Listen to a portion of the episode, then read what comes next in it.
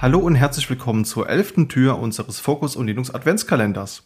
Und nachdem wir neulich schon mal über den Purmans KVM-Switch gesprochen haben, im Kontext von DTC Util, habe ich heute mal einen in Anführungsstrichen echten virtuellen KVM-Switch mitgebracht.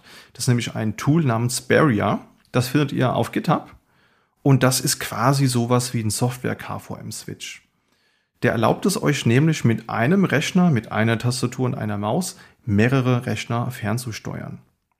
Das ist dann sinnvoll, wenn ihr auf eurem Tisch vielleicht in der Mitte euren Hauptbildschirm habt und links und rechts habt ihr vielleicht noch Zweit- und Drittgeräte stehen, die eigene Bildschirme haben und ihr seid jetzt zu faul, da immer ähm, rüberzugreifen, eine andere Tastatur zu benutzen oder ihr wollt jetzt vielleicht auch nicht mit einem echten KVM-Switch immer den Modus wechseln.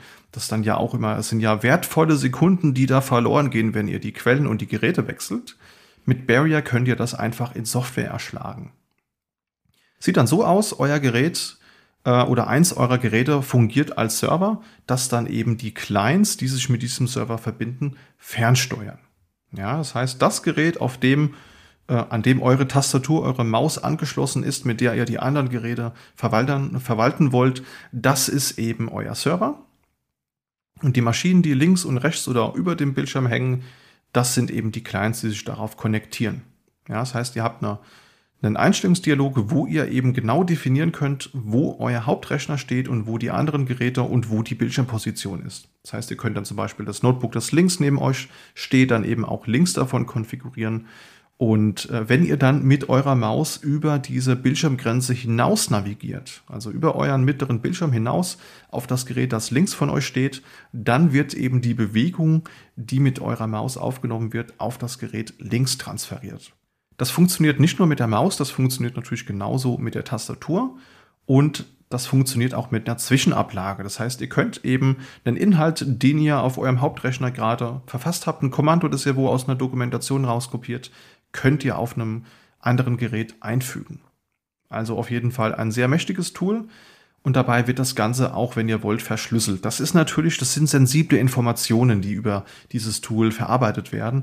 Glaubt, das muss ich euch nicht sagen. Tastatureingaben, Passwörter, Passphrases, das sind Dinge, die gilt es zu schützen. Deswegen gibt's hier eine AES-basierte Kommunikationsverschlüsselung, könnt hier einen Key eintragen und dann werden die Informationen entsprechend verschlüsselt übertragen. Das kommt dem einen oder der anderen vielleicht bekannt vor, denn im Endeffekt ist Barrier lediglich ein Klon von einer Software namens Synergy.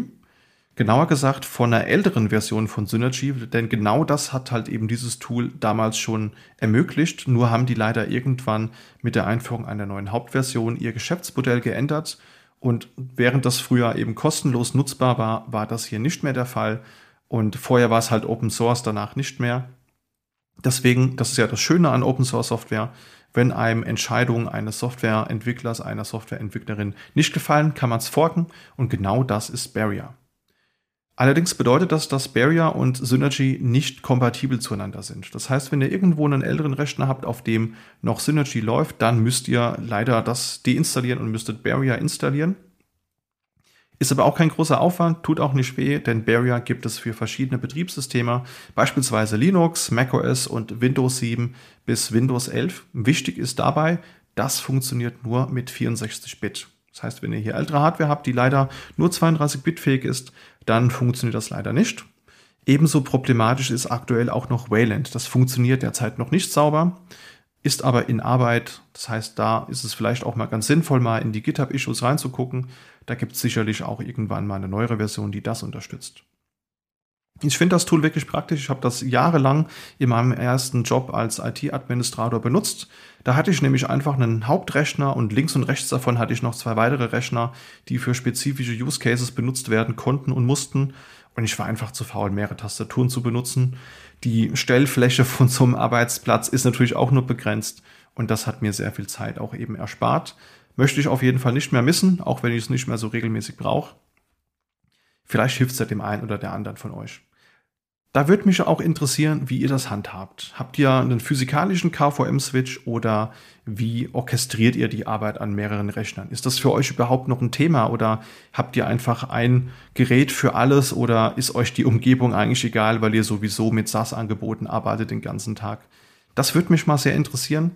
Lasst es uns sehr gerne über die üblichen Kanäle zukommen.